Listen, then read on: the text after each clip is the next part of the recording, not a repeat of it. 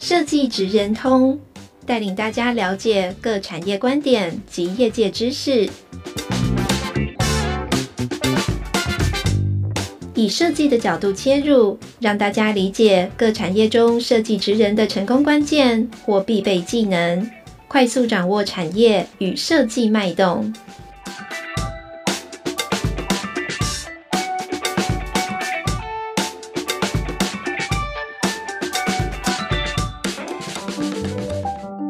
听众朋友，大家好，欢迎收听设计职人通 Podcast 频道，我是台湾设计研究院地方创新组的 Janice。今天很荣幸的邀请到我们呃中间研究室的呃郭中元设计总监，以及朴实创意的吴静芬展览统筹。呃，首先请就是两位来跟我们的听众朋友打声招呼。嗨，大家好，我是中间研究室的中原。嗨，大家好，我是朴实创意的 Alice。好，那呃，首先想要请两位先简单的自我介绍一下，呃，自己的公司以及就是你们的呃个人的自我介绍。那麻烦就是呃总监先。好，呃，我是中原啊，就是啊，组织是中间研究室。那这几年主要就是负责呃平面设计，然后到一些商品包装，那包含到策展。啊，跟着那个朴实创意的许哲宇老师一起。好，那再麻烦 Alice。好，哦呃，大家好，我是朴实创意的 Alice。然后我们是在台中的设计公司，欢迎大家来台中玩。然后朴实创意其实这几年来一直跟中间优势合作，然后我们有非常多的展览作品，然后还有一些设计整合的作品。然后也欢迎大家有空可以跟我们多多交流，我们也很期待听到大家的声音。嗯，好，谢谢 Alice。那呃，接下来就是有一些问题想要请教两位。那首先是呃，关于朴实创意跟中间也就是过去曾经携手过很多就是非常精彩的案子。那想请教两位，就是呃，一开始是什么样的契机让这两个团队可以一起这样子携手合作呢？然后呃，两个团队是已经有合作了多久的时间？这样子，嗯嗯呃，中间研究室这边呢，其实大概。呃，从二零一八年的啊、台中市的水利局的绿川的啊、整个计划，然后一直到品牌到展演，所以呃在当年就是许哲宇老师就找我一起协助做啊、当时的这个地方设计的这个绿川的展演，那从那个时候开始，那一直到现在，嗯。哇，那所以已经有大概五年的时间了。嗯，是是。那通常两个团队就是之间的合作模式是什么样子呢？合作模式，就好像讲那个恋爱，然 后是怎么样第一次结果呢？模式，我觉得其实因为我是因为呃我是具体在执行的员工们，对，所以我觉得对我来说。呃，我们其实没有特别去区分是中间研究室或是朴实创意，对我们来讲，其实我们就是同一个团队。然后在分工上，当然是，呃，通常假设是一个展览好了，那通常都是郭卓郭中元老师他会主要负责在视觉面统筹的部分。然后许哲宇老师就是朴实创意的艺术指导，他通常会比较负责的会是在论述面，或者是会在整个的架构上。所以我觉得对我们来讲，在执行的呃每一个同事跟伙伴来说，我们是两个团队相辅相成，然后彼此互相呃持续的让展览往前走，然后让每一次的展览都可以更好。所以这五年的期间，对我们来讲，我觉得中间跟朴实其实虽然看听起来是两个不同的团队，但但事实上，其实我们是共同一起，然后完成任务的。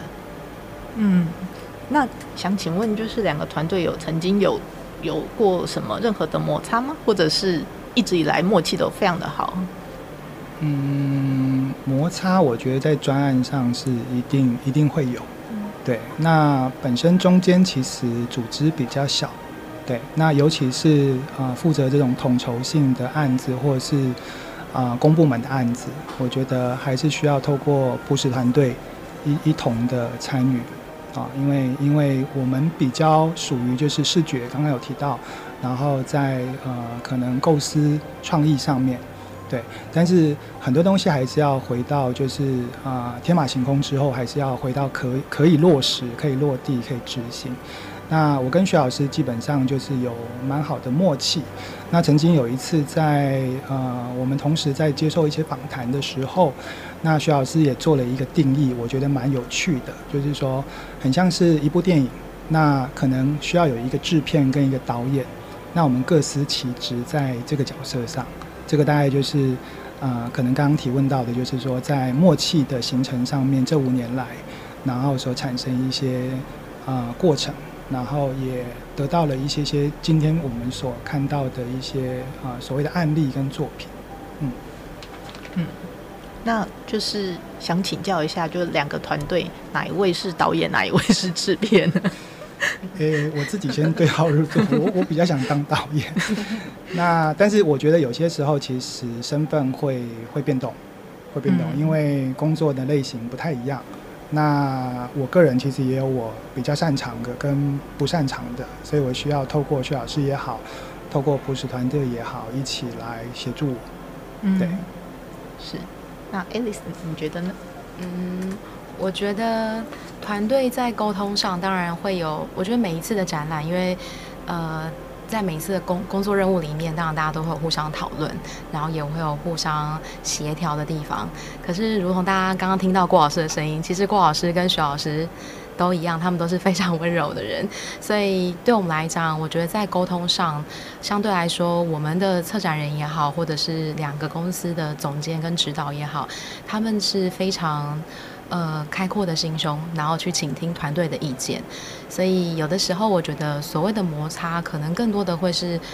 可以。呃，很放心的去说出自己的想法，然后让团队的每个人都能够充分的表达意见。然后我觉得也因为这样，所以可以看到团队其实我们年轻的同事非常年轻，大概就是二十出头，他们大学刚毕业。嗯。然后，但是我们整个团队，我觉得在沟通上跟在整合上的默契，或者是这个流程，我觉得整体来说是非常流畅的。然后也是我觉得朴实跟中间团队可以一直合作，然后有很多新的作品跟呃新。的挑战的原因，嗯嗯，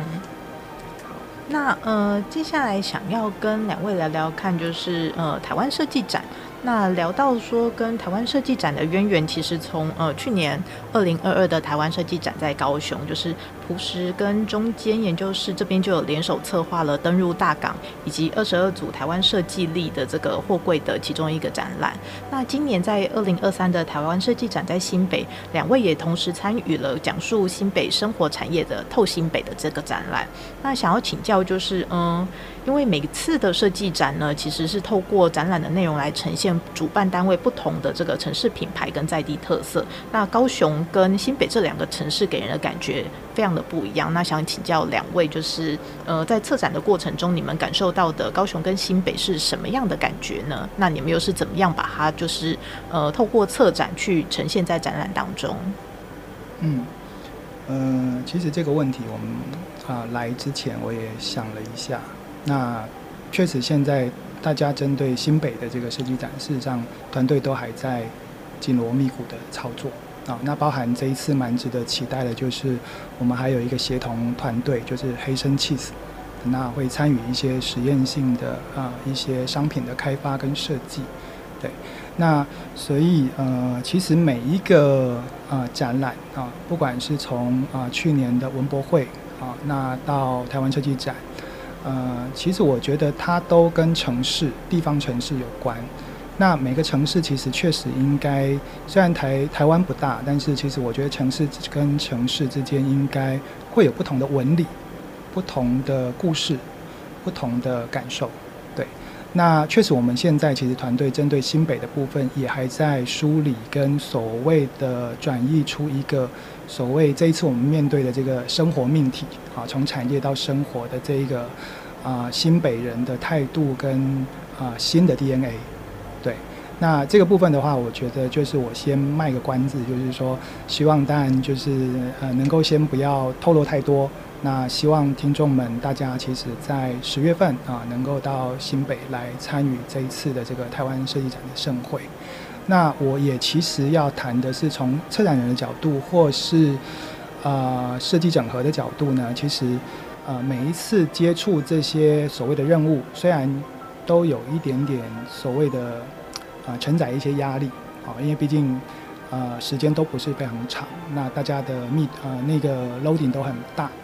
那但是有往往我觉得在参访的过程中，反而不是在设计构思思考的过程中，反而都是出了办公室，离开了电脑之后，我觉得下乡或是到这个每一个城市的走访或是访视，好像这一次我们其实接触了非常多的产业跟新北的品牌，对，然后反而我觉得这一块其实对于设计者或是对于策展的角度，其实它会有非常多的意想不到的点，然后跟想象的连接。那这个也是我自己觉得参与了这几次的展览、展演，还有跟朴实团队，我自己觉得，呃，通常这个部分的回忆会比最后的结果来得更重要，这是我个人的一点点小小的感受。嗯，好，谢谢总监。那 Alice 这边呢？嗯，所以大家十月份要记得到新北市美术馆来看台湾设计展哦。嗯，我觉得，呃。每一次在展览的过程中，当然我们团队在一开始的时候也会去设想，呃，对于那个展览的想法，或者是对于这个地方的感受。那我觉得从去年的高雄一直到今年的新北。呃，我觉得对我们来讲，策展一个最有趣的就是，因为这些展览，让我们团队可以实际到达那个地方，可以做更深入的了解。我印象很深刻，去年我们在高雄的时候，然后我们同事一到高雄，因为高雄的建设非常的新颖，然后大港，然后大城的感觉，然后我印象很深刻，然后又很热嘛，热带，然后那时候我们一到的时候。就很直觉觉得哇，好像新加坡，就是那是一个你从来没有看过的高雄，或者是因为没有待过那么长的时间，然后你的感受。那又或者像这次新北，我觉得新北很大嘛，然后新北其实景致二十九个行政区域非常的多元，但在这一次的呃田野调查的过程当中，我觉得会让我们对新北，可能一般人对新北想象就是呃新北因为地大。然后人也多，然后有很多的可能从其他城城市来到这里打拼的人，所以我们会觉得新北好像是很生猛的感觉。嗯，但事实上，我觉得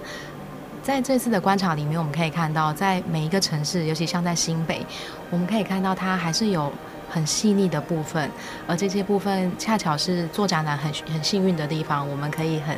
细致的去感受。然后感受到人啊、风土啊跟人情味，所以我觉得高雄跟新北当然有它很大的不同。那高雄，我想去年大家已经看过了，然后就如同刚郭老师说的，新北就十月我们现场见。然后希望大家可以看到呃没有看过的新北，又或者是曾经很熟悉，但在这次场可能可以发掘到一点点的不一样。嗯，谢谢。好，那嗯。我们也想要，就是请两位稍微跟我们透露一下，就是你们对于新北的感受，在你们去呃参加这个今年的设计展之前，然后跟你们走过这些就是新北的业者之后，你们对于新北这个地方是不是有一些改观呢？或者是有一些呃有趣的小故事可以跟我们分享？嗯，呃，首先。对我来说，因为我比较宅一点哦，所以 确实很多时候，其实对于台湾的环境，呃，都是透过这些任务一起跟团队，然后重新认识哦。尤其在疫情的那一段啊，三年啊，再加上因为比较不方便移动，那我觉得也呃，透视我们，让我们去重新真的再认识这个台湾的各个城市跟县市这样子。那所以其实，呃，整体来讲的话，呃，如果以我个人的话，我觉得新北对我来讲非常大。那包含其实这一次的摄影院的总策划的命题就是圈起来，那一直到我们所谓的透新北，啊，那这个透当然有很多的不同的含义，或许待会爱丽丝可以，呃，稍微再接续分享一下。那我这边的话，大概会是从先从自己的经验跟感受。啊，因为因为呃，可能在呃两年前那时候，其实跟同样跟朴实跟徐老师的团队啊，参与过那个交通部观光局的那个金山温泉的观光区的一些计划。嗯。那所以也在那一次啊、呃，了解到就是金山这里的环境。对。那从地理位置来看，也是我后来再去稍啊稍微做一些了解，才发现说哇，新北真的非常大哦，就是有城市。有山河，有海，啊，有非常多的自然景观。那这也造造就了我们这一次在策展的过程中里面，想把这个部分啊、呃，把它包进来。不不啊、呃，不敢讲包山包海，但是就是希望能够把这个很丰富的啊、呃、景观跟资源结合我们所谓的城市跟生活，啊，这个我觉得是我们想要呈现的。嗯、那另外在二十九区里面，除了金山之外，就是。呃，来到乌来的时候，这个时候我又开始又把过去的一些经验呃提体现出来，就是因为跟托呃徐老师也是有在做，曾经有一年做呃台电，好、嗯，那所以我们在台湾的各个水利电厂啊，尤其这些很多是日治时期所留下来的水利电厂，也一个一个一个啊、呃、去走访跟盘点，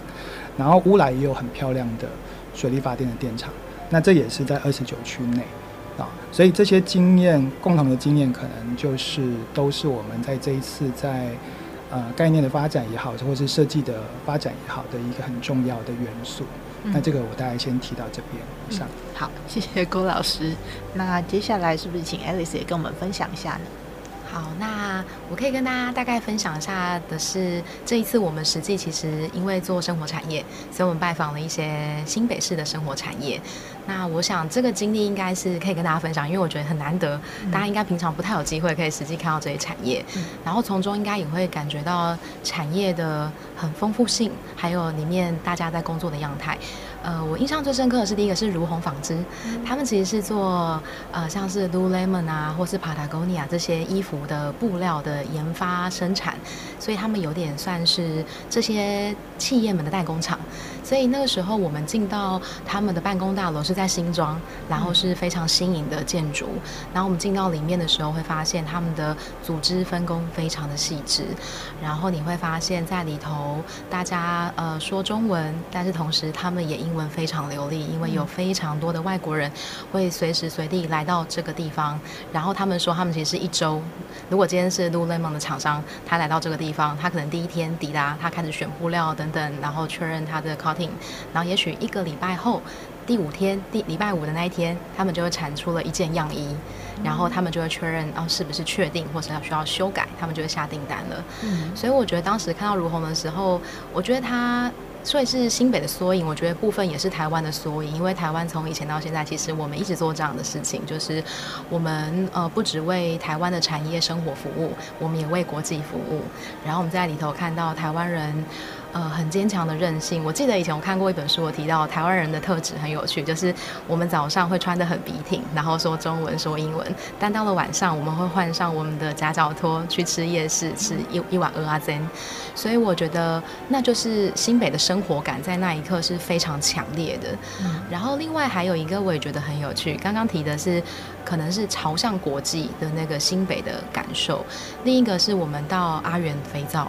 那其实我们拜访的是阿元，他们在阳明山的农场里面。那阿元里头，像艾草啊、月桃这些原料，都来自于他们在阳明山自己种植，然后取这一些原料，然后他们去制成肥皂。所以在那里，我们看到的是。本来就居住在可能像是石门或北海岸一带的呃那些阿杰啊，其实就是他们的农场管家、青草师，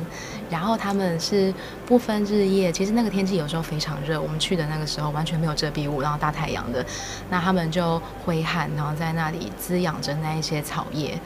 然后那些草叶要去做肥皂之前，呃，他们采摘后，他们会到旁边的新清水溪去洗涤后，然后再送到工厂去。所以我觉得从那个地方，我们又可以看到台湾人，呃，很执着。或者是，其实我们为了做好一件事情，我们默默的付出了很多，但这些是在商品或是在我们使用者的面前，我们比较无法看到的。所以我觉得从阿元，然后从如虹，我觉得有时候它恰巧好像是一个版图，然后从左到右去丰厚了整个，不管是对我觉得新北的生活感，甚至台湾的生活感就是这样。我们可以很国际，但同时我们也关照我们的土地。然后我们用我们自己可以付出的一些劳力，或者是可以更深刻的一些执着，然后来完成我们的每一天，我们的每一份工作。嗯嗯，好感人哦，谢谢 Alice。那下一题就是我们想要就是请教两位的是，刚刚嗯。就是郭老师有提到说，我们今年的展览主题叫“透新北”。那为什么会想要用“透”这个字，然后来形容新北，然后去带出新北的这些生活产业呢？可不可以跟我们分享一下？好，就是其实“透”这。其实一开始我们在想的时候，因为产业当时我们被赋予的命题是生活嘛，生活产业。然后生活产业其实非常多，因为当时来自圣院的名单我记得很长，然后好几百家的产业里面可能会有民生用品，比方说像吃的啊、啤酒啊，然后像布料啊，或者是像一些日常生活中会用到的，像印刷啊、纸啊，其实非常非常多。然后那时候我们就在想，我们该如何在一个展场可以让大家很快速的认识这些。产业，但又不只是沦为每一个产业逐一的介绍，所以后来我们就在想，其实这个字也来自于我们前期去拜访很多产业，如同我刚刚提到的那一些产业拜访，我们就会发现，呃，用“透”这个字来形容，好像会很有趣，因为“透”它本身有很多种意义嘛，比方其实像刚提到的新北。行政区很大，所以它有非常多的公路，然后从中大家不断的穿透，然后我们从这里到那里，然后从工作到生活，从产业到生活，甚至从生活再回到产业，所以我们用“透”这个概念，某种程度它是穿透，它是移动的自由。那另外还有一个部分就是“透”，就是还有一个就是我们也希望，也是我们对自己的期许，因为走访了这么多产业，然后我们看到了很多产业它每一个点滴所形成商品的过程。那透其实它也有一种成熟的感觉，比方说橘子桃啊，就是它熟了，所以我们就在想，我们也希望告诉大家更多这么成熟的产业它背后的故事，或者是我们用到这些商品，其实来自于这些发展成熟的产业他们所供给的，而这中间会有很多属于他们的故事。那最后还有一个我们那个透的概念，因为它有多重含义嘛，那透还有一个就是讨。就是有点像实验，或者像有时候我们喝酒，或者会套酒，或者是你做一些实验的配方，我们会有一种套来套去、嗯、混合的感觉。对对对，然后我们就在想，其实产业跟生活其实也很像这样。我们每个人因为自己不同的喜欢或是不同的需求，然后我们使用了不同的产业的商品，那成就了我们每个人的生活圈、生活感。那透过这次的设计展，我们也希望。大家彼此也可以像圈起来的概念，我们在这个圈里面，大家都圈内人，然后我们可以把彼此的配方告诉彼此，然后我们可以彼此套来套去，那我们就会更享受呃不同的产业，去认识不同的产业所提供给我们的呃生活的便利也好或需求。那更重要的是，我觉得这个透不会只存在于现在，它更重要的会是一个未完待续，就是。未来我们可以再跟产业，或是我们自己跟生活，可以产生什么样的新的配方，然后去套出一个更好的明天，或是我们自己更想要的未来。嗯，好哦，那嗯，就是郭总监也要补充吗？嗯，我我这边也在举几个部分，就是那个刚刚有那个讲到透的部分，那当然我们通常会联想到刚刚有提到就是套旧，嗯，或是我们说的台语里面讲的水套套。就是就是把这个地方啊轮呃就是巡过一遍，巡过一遍。那我觉得这个部分是我们也想要把它的意涵带进来的。那另外一个就是，其实我们在不管是硬体或是整体的形象里面啊，待会或许也会谈到，就是说我们希望把移动性、移动性跟行动力，还有就是结合天然的城市的跟天然的啊资源能够结合起来。那包含就是。啊，刚刚提到的就是风景跟啊风土这个部分的连接，所以啊，我们希望整体的形象从静态到动态都能够呈现出有环绕，然后有移动性的这样子的一个感受。那这个部分其实也呼应了，就是说，不管是人的生活啊，它也必须要。啊，上下班也必须要移动，然后我们透过商品的接收，可能透过物流，透过生产线，透过配送、运送，不管是线上或线下，那传递到家户，然后形成了我们的所谓的生活感跟体验。那这个都是我们在这一次的展览里面希望能够被转移跟投射进来的地方。嗯嗯，好，谢谢老师。那就是想说，我们这次的展览刚刚听起来。就是非常的丰富精彩，然后想说两位有没有什么就是呃精华想要跟我们可以稍微透露一下，当然就是最最呃最细部的部分的话，我们还是请大家到展场里面去观看。那有没有一些就是重点摘要，可以请两位跟我们先分享一下呢？好，好，这个这个现在没有画面啊，就是对于对我这种就是话很少的人，就是好像很难很难形容跟想象。呃，我觉得在展场的呈现，除了理性的部分，包含内容的部分啊，不管是从刚刚提到的产业面啦，或是他们的我们被啊、我们把他们选品出来，或是 highlight 出来的一些所谓的呃代表性的商品，或是所谓的呃很有竞争力、很有国际性的，比如说刚刚提到的那个如虹啊，就是我们也真的是去了之后大开眼界哈，就是。呃，很少看到这么这么先进、这么科技的一个呃，而且他们可能没有自有品牌啊，他们都是在做隐形冠军这件事情，然后帮这么呃多的国际的一线的品牌做设计，那包含到研发跟代工，那我觉得这个是让我觉得非常的不可思议，而且会觉得非常厉害的点，对，然后呃再来就是我们希望。呃，能够透过这一次的展演，除了看到这些内容之外，那我也希望能够，呃，能够呈现一些比较特殊的呃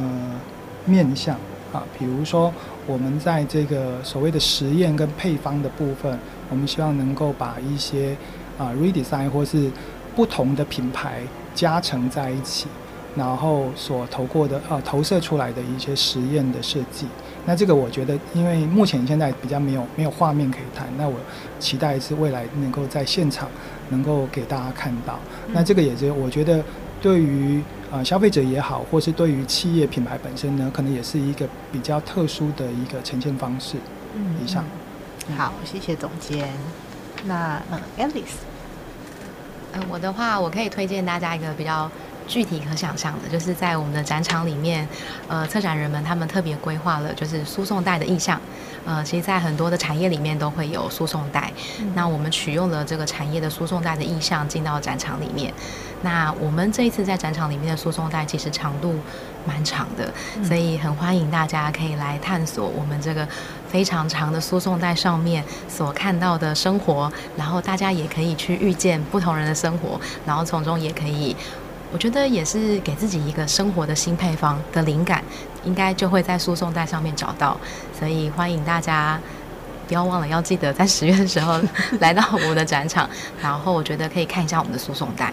上面有非常多的精彩。嗯，好，谢谢 Alice。那接下来就是想要请教两位，就是因为最近呃台湾的策展产业其实非常的热门，那两位觉得呃什么样的展览的话？呃，算得上是一个就是精彩的展览。觉得策展的最重要的这个关键要素是什么呢？嗯，好，呃，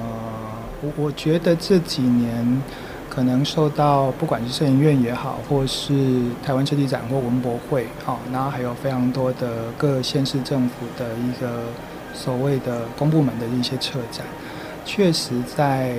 呃，台湾的内部，我觉得对于展览策展的形态，啊、跟成长，甚至包括呈现的方式，我觉得有非常大的一个影响跟改变。对，那我我觉得这个是可能，啊、光在我们内部上面就可以看到非常多的这方面的一个呈现。对，那我觉得当然它也是称之就是非常进步啊。好，那呃。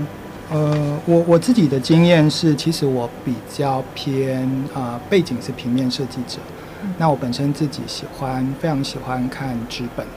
纸本编辑跟杂志。嗯、对，那对我来讲的话，我自己的经验跟习惯，其实我啊、呃、都会先从扁扁平的编辑，然后再到内容的呃梳理跟转译，然后到立体化。对，所以如果说要呈现那个展览的一个所谓的。自己啊、呃、期许的一个大概能够达标的点呢，我我觉得大概会有几个面，一个就是啊、呃、知识的转移，不管是在这个展览的本质上面的内容是什么，或是它需要透过这个展览呈现什么样的价值，那我觉得这个知识如何被观看，或是被再认识，或是透过原本已经大家熟悉的东西，但是透过这个展览，会有一新的一层的见解，或是会在那边觉得非常惊讶，会有哇这样子的一个一个呈现，或是原来如此啊。那这个是我觉得在知识面。那第二个部分当然就免不了，我觉得就娱乐性，因为我觉得虽然展览也是一种学习，但是其实也是一种所谓的放松啊。那我们呃免不了就是在这个展览里面可以看到一些让大家觉得。有有趣，然后但是又蛮好玩的啊，甚至又可以分享，不管是线上或线下的一个分享。那我觉得娱乐性是我觉得呃希望能够能够保有的。嗯。那再来就是尤其面对这种公部门或是所谓的设计展，其实我觉得实验与未来啊，实验性跟未来这个部分也是希望每一次我们呃跟团队都会不断的激荡跟思考的。嗯。对。那最后就是我觉得就是。这些内容如何转译成就是，嗯，好消化跟易理解的方式，不管是扁平化的图文整合，然后或是透过多媒体、透过体验、透过互动，这都是我希望能够在展览里面能够，啊，尽可能达到的一些目标。嗯，对，以上。好，谢谢总监。那是不是也请 Alice 跟我们分享一下，你觉得什么样的展览是一个就是精彩的展览？有没有一些策展的关键要素可以跟大家分享？嗯，我觉得以我本身是一个观者的角色来说的话，我觉得很感谢活在这个时代，因为我们每天都可以看到很多的展览正在发生。然后我觉得展览最可贵的就是。有时候他们展览必须把一个相对来说比较大的议题，然后我们把它浓缩在一个空间里头，那希望可以做很完整的表述。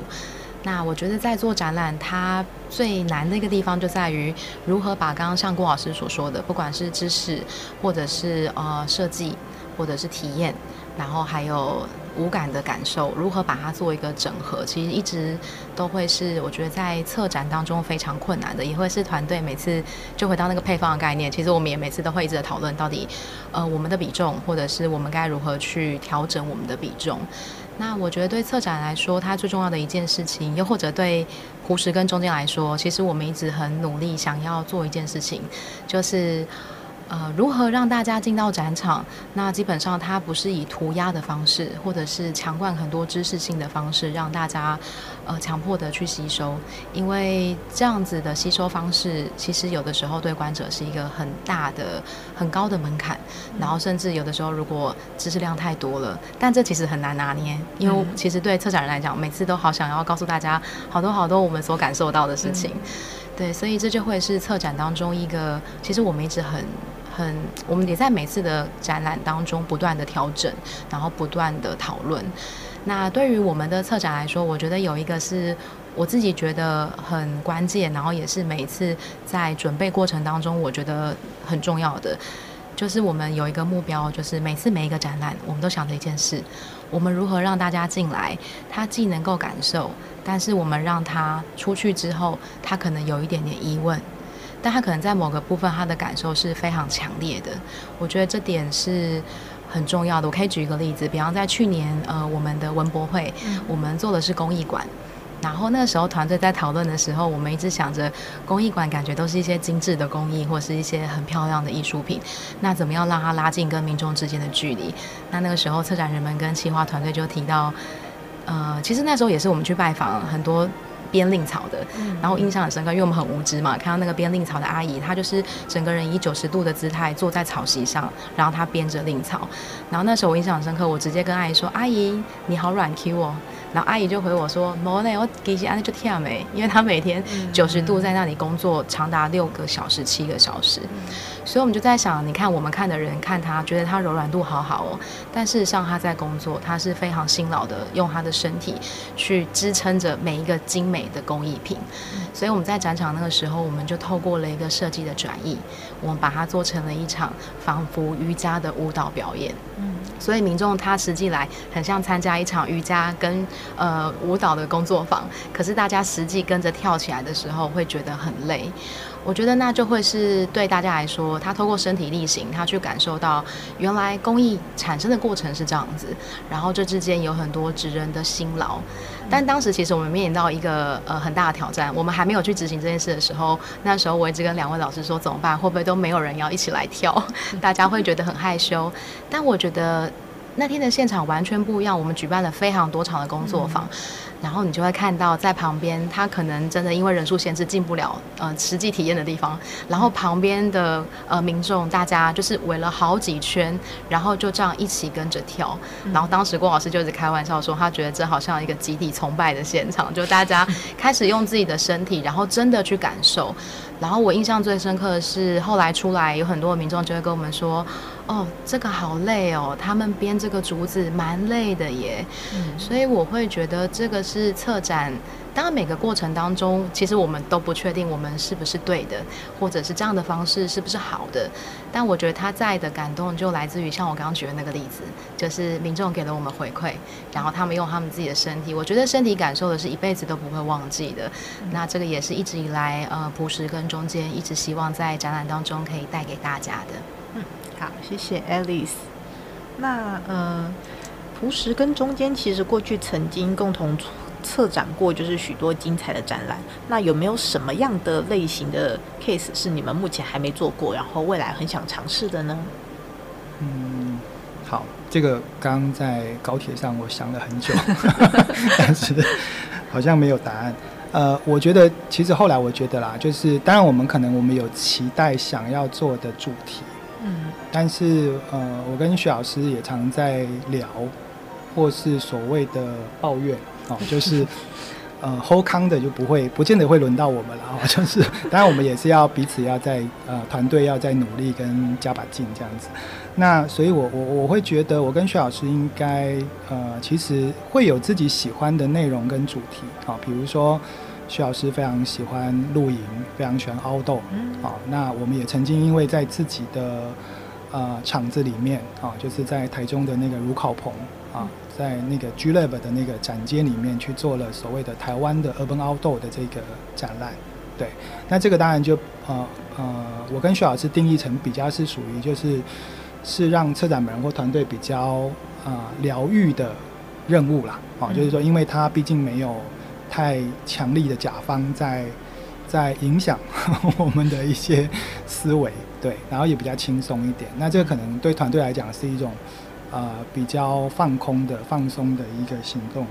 那所以整体上来讲的话，我觉得应该对主题上，呃，我跟徐老师应该是不会有设限。就是我们每一次都希望，不管啊、呃、有没有把握啦，或是所谓的喜不喜欢啊，撇除掉这种比较个人的喜好。那我觉得，我们当我们拿到这个任务的要求，呃的，应该是说的命题的时候。我们就会尽全力，团队会尽全力去参与这样子。嗯、那目前的话，我觉得如果真的要讲的话，应该是，呃，团队大家现在完成的都比较属于企划型的展演，就是所谓的企划展。那它其实时效都偏比较短，啊、哦，所以所以呃，如果有在关注朴实跟中间的案子，你会发现其实，啊、呃，我们除了在视觉设计跟平面设计上面跟展览的结合会比较多元外，我们时常在展览里面，其实会推出所谓的专刊或纸本，嗯，因为这是我们自己觉得，我们花了那么多的心力在做图文编辑，但是展览毕竟可能只有两周到一个月，那这个展览结束之后，我觉得好像就没有东西可以留存下来，那这个是我觉得团队在这个部分其实呃稍微比较不一样的地方，对，那如果。真的要从企划展的角度来看的话，或许我们当然期待未来会有所谓的常设展啊的任务，嗯、那甚至我们会有跨国的任务啊，嗯、这个是我们也都在计划中的。对，嗯、那我们团队也都非常期待。以上，嗯，好期待哦。那嗯，Alice 呢？朴实这边有其他就是想要执行的计划吗？嗯，就我的想法，可能就像郭老师说的吧，我们也想要朝向国际，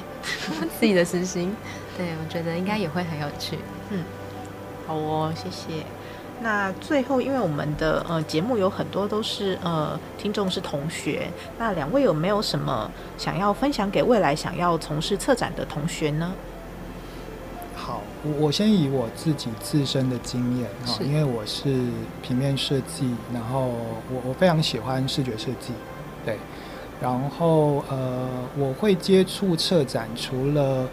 呃可能。刚刚提到的二零一八年跟徐老师的这个因因缘际会之外，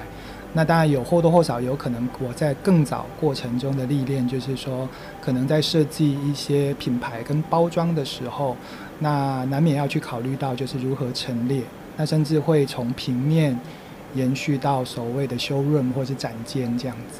对，那所以我觉得这个部分可能会变成是一个养成的历程，对，那。如果说今天要对就是台湾众多的这个所谓的设计相关学院的学子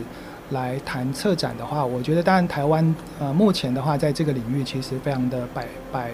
百花齐放，对，能够学习能够看的非常多，然后加上台湾的目前的展览的内容形态也都非常的丰富，对，而且很多都是不需要花钱的。哦，那我觉得这个其实是台湾，台湾环境是蛮幸福的地方，因为我们我们呃必须很多时候要飞出去国外花钱去看一些所谓的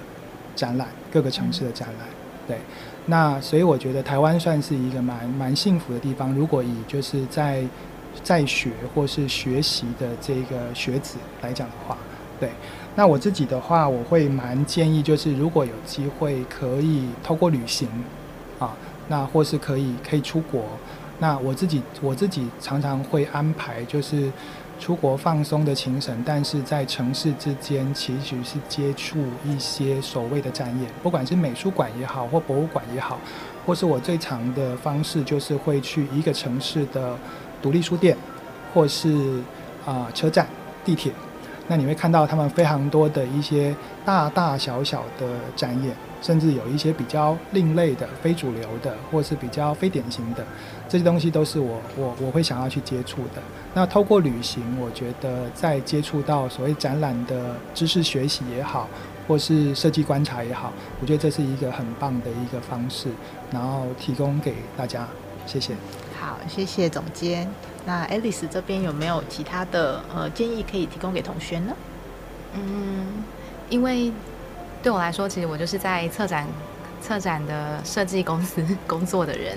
然后我觉得，如果有很多同学就想要投身策展的这个行业的话，呃，我会觉得有一件事情就是不要放弃，因为其实策展是很辛苦的。然后我们可能会在过程当中，其实我们最常会。很想要放弃，就会在快开展前，因为那时候太轰轰烈烈了，然后你觉得天啊，来不及了，完全做不完了，怎么办？等等之类的。然后每次到那个时候，我们同事之间就会大家互相说，好想现在离职哦。对，但是后来我们都没有离职，然后又接了下一个展览，再接下下一个展览。所以我觉得会有一个很重要的，就是它锻炼我们的心智，然后让我们。我觉得有时候就像刚郭老师所说的，策展的过程是很痛苦的，但是美真的会留下。像我们有时候会回想起来很多当时去策展的画面，又或者有时候我们会发现我们自己拥有一些很莫名的知识。像我们有个同事，他做关渡的那个艺术季，他做了很多年。然后有一次我记得好像是徐老师他们就提到说，哎，好像同学有人要需要做暑假作业，然后要去看动物之类的。然后我那位同事就如数家珍的说出了非常多动植物的资讯。然后他自己都吓了一跳，所以我觉得策展他没有任何需要前期准备的，但我觉得是踏进来之后以很开阔的心，然后我觉得他从中会锻炼我们的心智。那我觉得更重要的是在这个过程当中就尽情的去享受，然后你会有很多可能需要沟通的，你也会从中学到很多沟通的能力、团队合作的技巧。那最后在这里头，其实对我来讲，现在我最享受的就是。呃，跟团队讨论的时候，然后以及跟团队一起迎接开展的那一幕，然后在策展的那一刻，可能我们都会有点难过，但很快的，我们又会再迎接下一个挑战。所以很欢迎大家加入我们策展的行列，也可以来台中，来我们朴实跟中间走一走。好，那非常谢谢，就是今天呃郭中元老师以及呃吴静芬的呃展览统筹，然后特地到这里来跟大家进行分享。那我们最后一起跟听众说拜拜，谢谢，谢谢大家，拜拜，拜拜。拜拜。